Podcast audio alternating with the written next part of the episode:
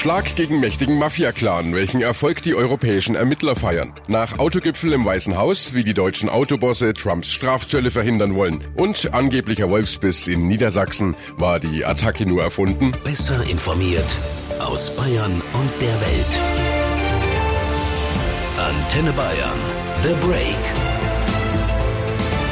Willkommen zum Nachrichtenpodcast von Antenne Bayern. The Break ist die Auszeit für mehr Hintergründe, mehr Aussagen und Wahrheiten zu den wichtigsten Themen des Tages.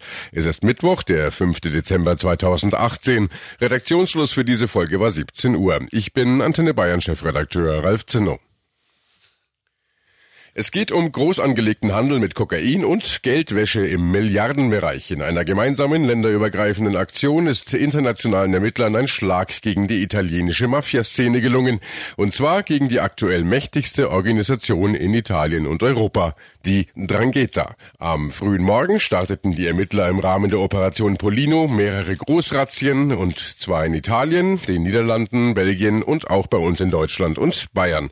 Insgesamt wurden 90 Verdächtige Verdächtige festgenommen. Hierzulande waren es 14. Und der leitende Kriminaldirektor des Bundeskriminalamts, Christian Hoppe, ist sich längst sicher. Die Drangheta ist in Deutschland angekommen und zentraler Verdacht dabei ist, dass die Mafia den Handel und die Versorgung Deutschlands mit Rauschgift betreibt und die dadurch illegal erworbenen äh, Mittel wieder investiert in Logistikeinrichtungen, zum Beispiel Restaurants.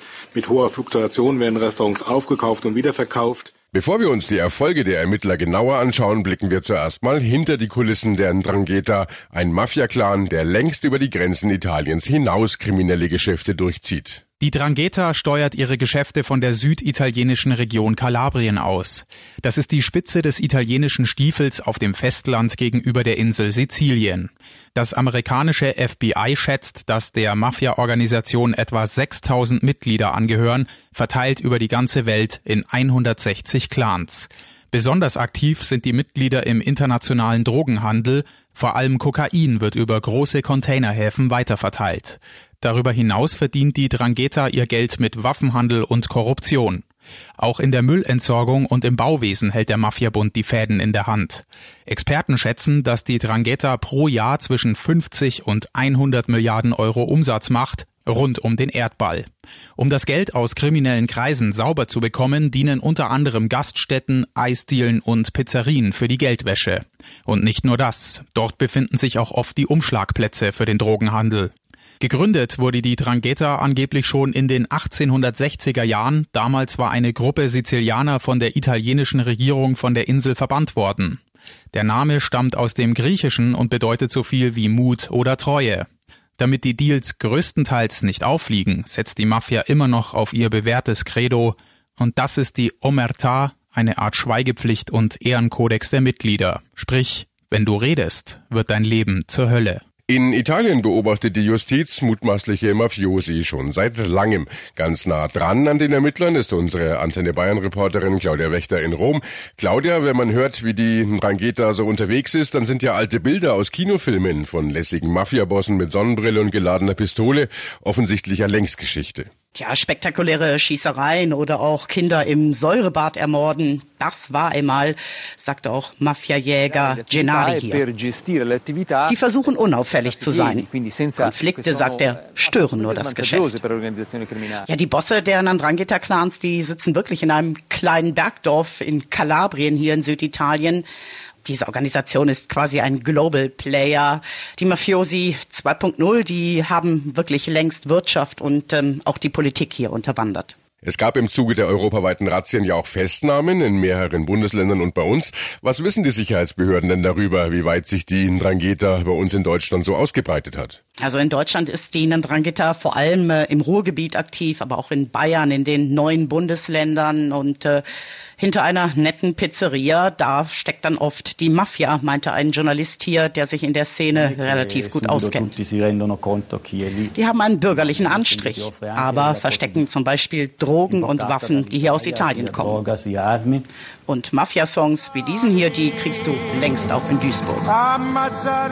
Und ich denke, lange hatten die wenigsten die Ndrangheta auf dem Schirm. Und äh, vermutlich änderte sich das erste mit dem Blutbad äh, damals in Duisburg, mit dem Mafia-Blutbad, als mehrere Männer auf offener Straße hingerichtet wurden. Dankeschön, Claudia Wächter nach Rom. Und eine erste Bilanz der europäischen Ermittler zur Operation Polino zeigt, die kriminellen Kreise der Mafia reichen weit, sehr weit und auch bis zu uns nach Bayern. Nach jüngster Einschätzung der Sicherheitsbehörden leben bei uns im Freistaat 136 Mitglieder italienischer Mafia-Clans. Aber wie kam das?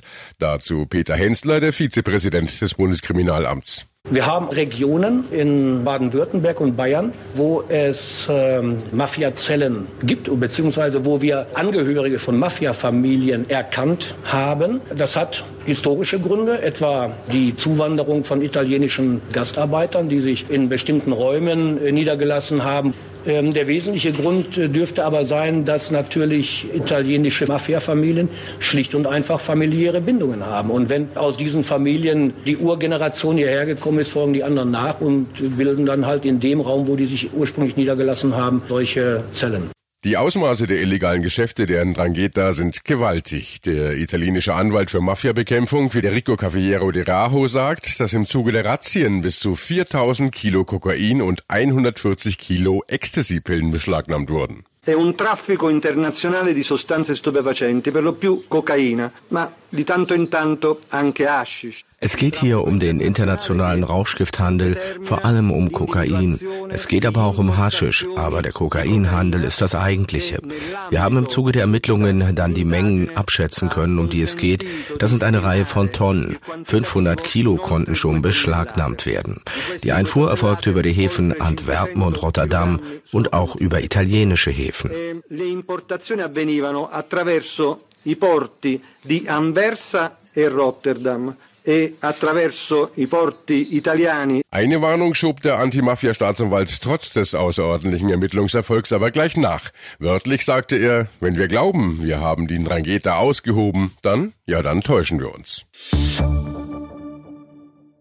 Damit schauen wir nach Washington. Dorthin sind ja die deutschen Autobosse auf eigene Faust gereist. Ihr Ziel das Weiße Haus.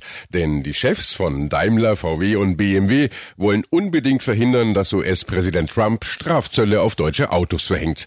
Etwas unerwartet war es aber schon, dass Daimler-Chef Dieter Tschetsche, VW-Chef Herbert Dies und BMW-Finanzvorstand Nicolas Peter dann tatsächlich Trump persönlich getroffen haben. Etwa eine halbe Stunde lang bekamen sie Zeit, um dem Präsidenten seine Pläne Pläne auszureden. Zuvor wurde ja erwartet, dass die Manager ein Stück weit abgespeist werden und Trump mit dem Besuch nichts zu tun haben will.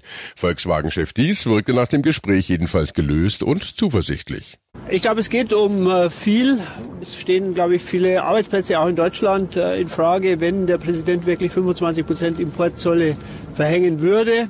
Wir hatten konstruktive Gespräche über die Möglichkeiten zusätzlicher Investitionen hier in den USA.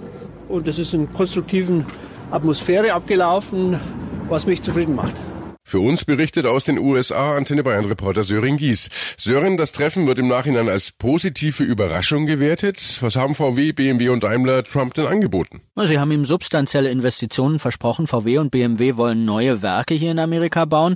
BMW spricht unter anderem von 1000 zusätzlichen Jobs. VW verhandelt mit Ford über eine Partnerschaft. Die wollen zum Beispiel Pickups zusammen entwickeln und es könnte sogar dazu kommen, dass VW in Ford-Werken Autos bauen lässt. Äh, Daimler will auch mehr in Amerika investieren. Alles das das hört Trump natürlich gerne, besonders wo General Motors gerade erst massive Stellenstreichungen angekündigt hatte. Danke, Sören Gies. Schön Wetter machen beim mächtigsten Mann der Welt, also von der deutschen Autoindustrie. Daimler-Chef Zetsche sprach ebenfalls von einem guten Treffen. Er will sich vom US-Präsidenten aber auch nicht zum Bittsteller machen lassen. Wir haben in den Gesprächen klargemacht, dass er am Ende natürlich in Summe Sinn machen muss. Das heißt also, der Weg, den wir nach vorne bereit sind zu gehen, natürlich letztlich auch sicherstellen muss, dass die Randbedingungen, wie wir sie heute haben, nicht verändert, nicht verschlechtert werden. Mit anderen Worten, Investitionen deutscher Autobauer gibt es nur, wenn Trump die Idee seiner Strafzölle verwirft. Trump jedenfalls soll sehr gut gelaunt gewesen sein bei dem Treffen, aber man weiß ja nie. Kurz vor dem Treffen hatte der Präsident noch getwittert, er sei ein Zollmann, wer vom Reichtum der USA profitieren wolle, solle auch dafür bezahlen. Und äh, nach dem Treffen? Bisher zumindest hat Trump noch keinen Tweet mit neuen Drohungen oder Versprechen abgesetzt. Rund eine Woche ist es inzwischen her, als es in Niedersachsen plötzlich öfter hieß, wer hat Angst vorm bösen Wolf? Ein Friedhofsgärtner hatte nämlich behauptet, von einem Wolf gebissen worden zu sein. Der Angriff soll in Steinfeld passiert sein, einem Dorf, das rund 30 Kilometer nordöstlich von Bremen liegt. Der 55-jährige Mann gab gegenüber der Polizei an, dass er kniend an einem Zaun des Friedhofs arbeitet. Dabei soll er von hinten in die Hand gebissen worden sein. Er ist überzeugt, es war ein Wolf. Außerdem sollten drei weitere Wölfe den Angriff aus der Entfernung beobachtet haben, so der Mann weiter, bevor er die Tiere vertreiben konnte.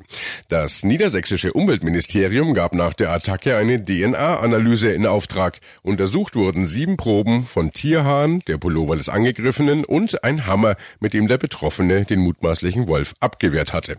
Das Ergebnis, so Umweltminister Olaf Lies. Also es gab an keiner Stelle bei den Proben, die untersucht wurden, einen Nachweis für einen Wolf.